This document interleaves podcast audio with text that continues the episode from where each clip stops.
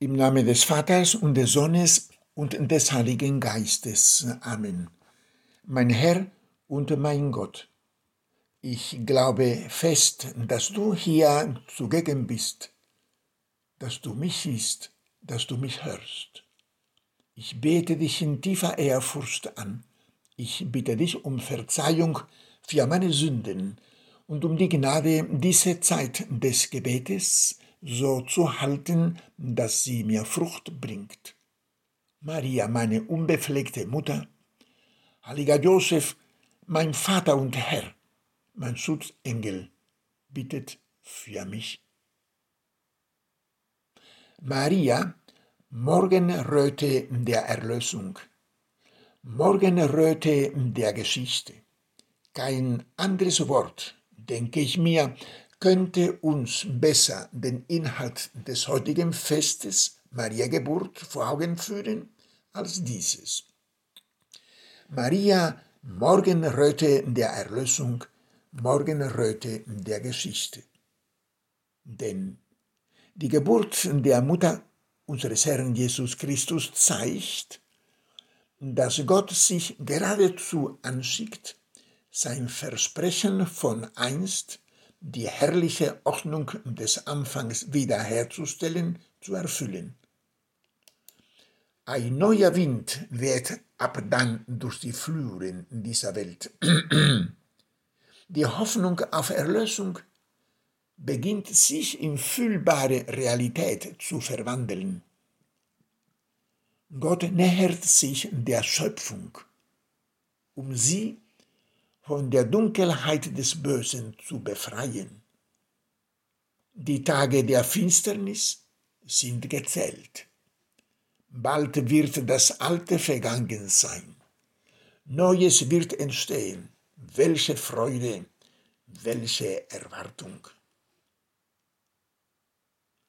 Vor dem Hintergrund der immer dekadenter werdenden Weltlage, wie auch der offensichtlichen Krise in der Kirche, was viele Menschen zu einer Art geistigen Depression und zu einer Weltuntergangsstimmung führt, schenkt das Wissen und die Geburt Mariens mitten in einer ausweglos anmutenden Weltsituation die beruhigende Zuversicht, dass die Nacht bald von der Helligkeit des Tages verscheucht sein wird. Es wird sonnig werden, garantiert. Die Geburt Mariens lässt auf eine bessere Zukunft hoffen. Wir werden von den zermürbenden Sorgen entlastet. Wir werden bald die Frische des aufgehenden Tages einatmen dürfen. Diese hoffnungsvolle Einsicht gilt selbstverständlich auch für die heutige Zeit. Denn die Erlösung, die die Geburt Mariens unwiderruflich ankündigt, umfängt alle Zeiten der Geschichte, auch die unsere. Es liegt also keinen Grund vor, angesichts der unleugbaren Probleme unserer geschichtlichen Zeit, in den Pessimismus bzw. in eine Weltuntergangsstimmung zu geraten. Die Zuversicht Mariens, dass sie den Sohn Gottes unter ihrem Herzen trug, hat ihr eine Siegesgewissheit sondergleichen verliehen und sie zur Aktion motiviert. Siehe ihr Besuch bei Elisabeth gleich am Anfang ihrer Schwangerschaft. Diese zuversichtliche Haltung der Mutter Gottes steht uns heute, die wir sozusagen mit dem Boot in einem in Kirchengesellschaft aufgewühlten Meer unterwegs sind, als rettender Leuchtturm da und weckt in uns die Hoffnung, dass auch diesmal alles gut zu Ende gehen wird. Damit wird der Ernst der Situation keineswegs verniedlicht. Wir wären blind, wenn wir nicht merkten, dass es zurzeit eine Weltkrise gibt, nicht nur in der Kirche.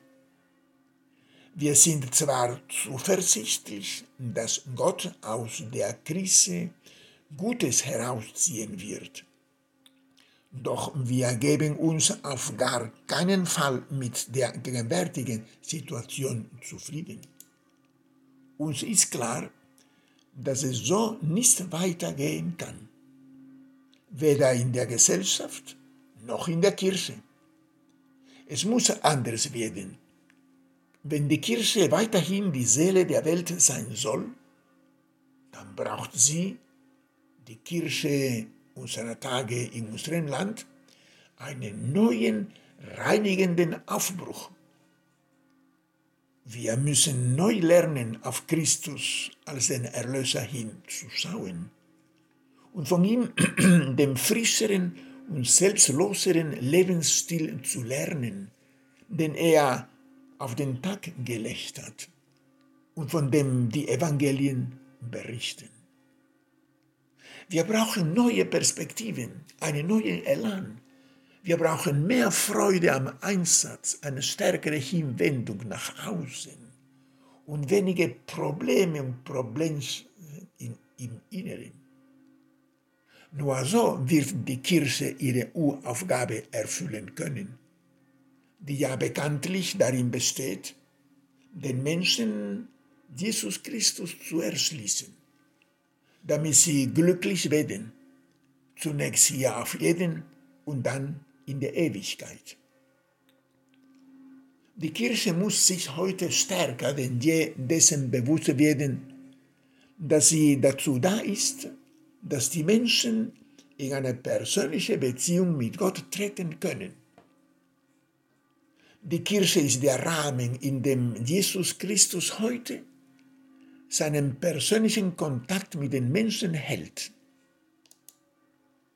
In der Kirche ist Jesus heute den Menschen nah und will mit einem jeden genauso umgehen, wie er damals mit denen umging, die zu ihm mit ihren Problemen und Fragen, mit ihren Krankheiten und Erlebnissen kamen.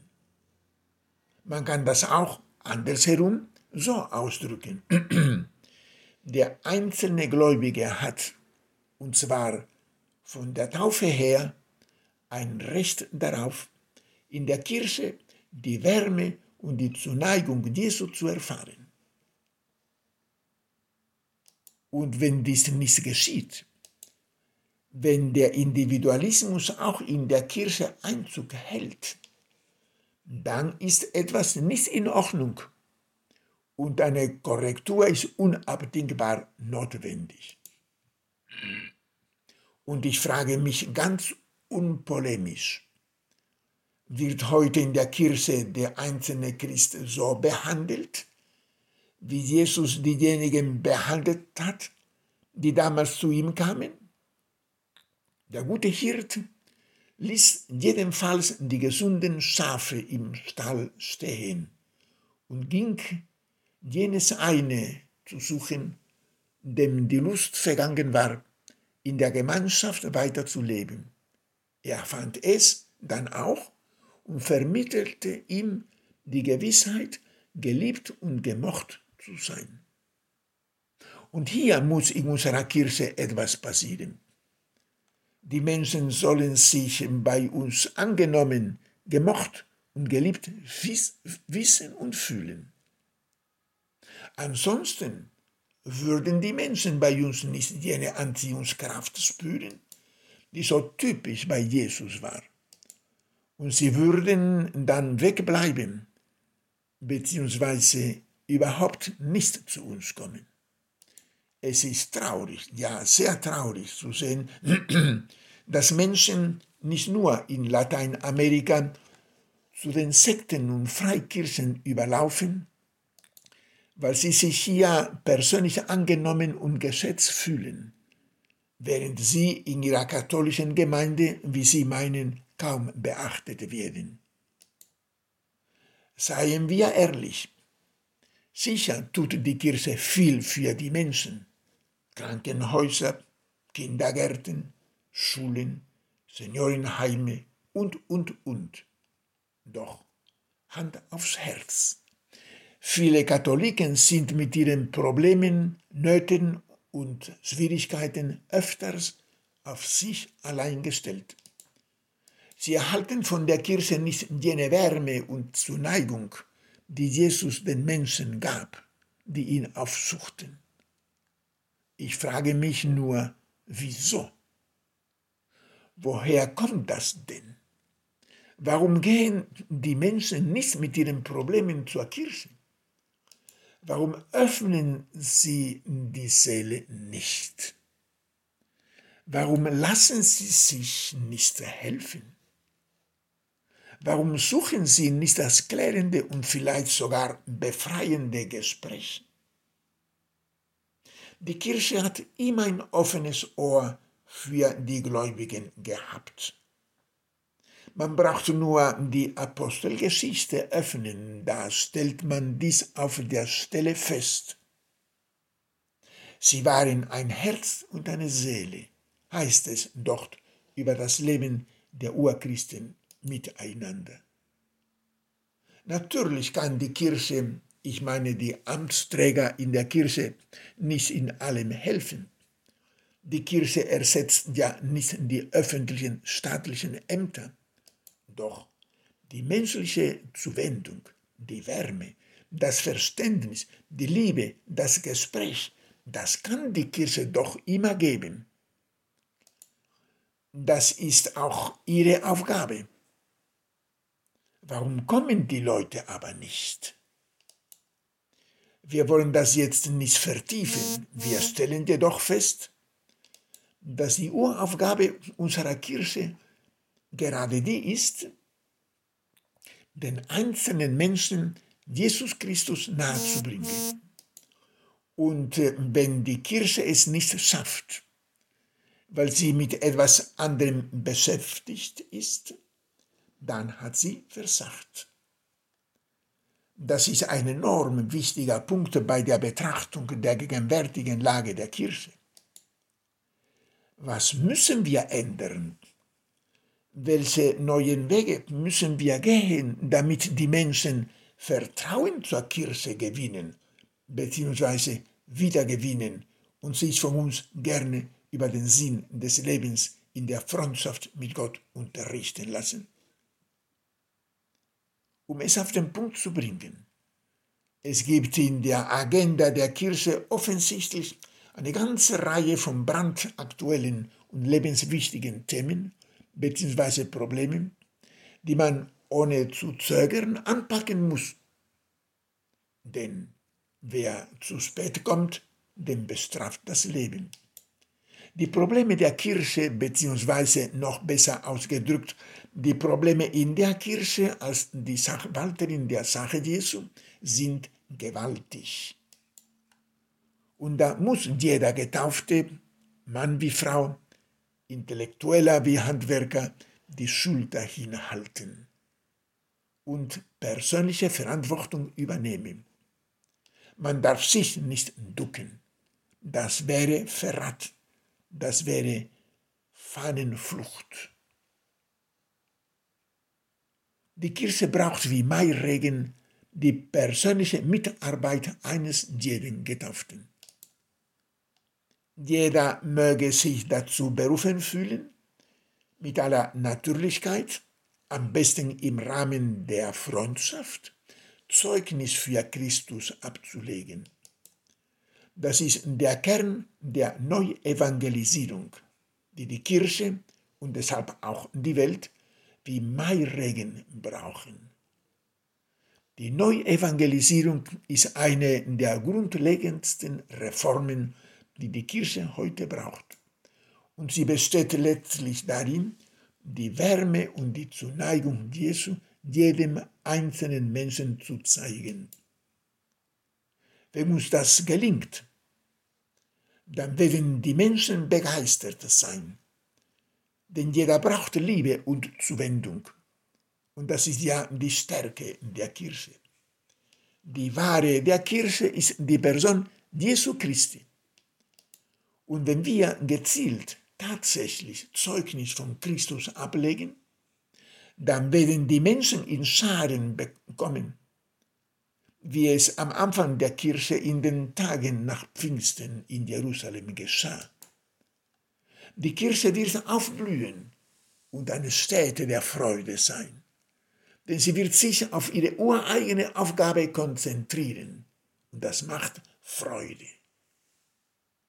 Nun stellt sich die Frage,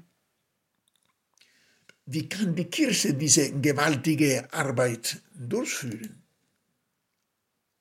Einem jeden Menschen die Wärme und die Zuneigung Gottes spüren zu lassen? Wie kann die Kirche die einzelnen Menschen auf ihrem persönlichen Lebensweg begleiten?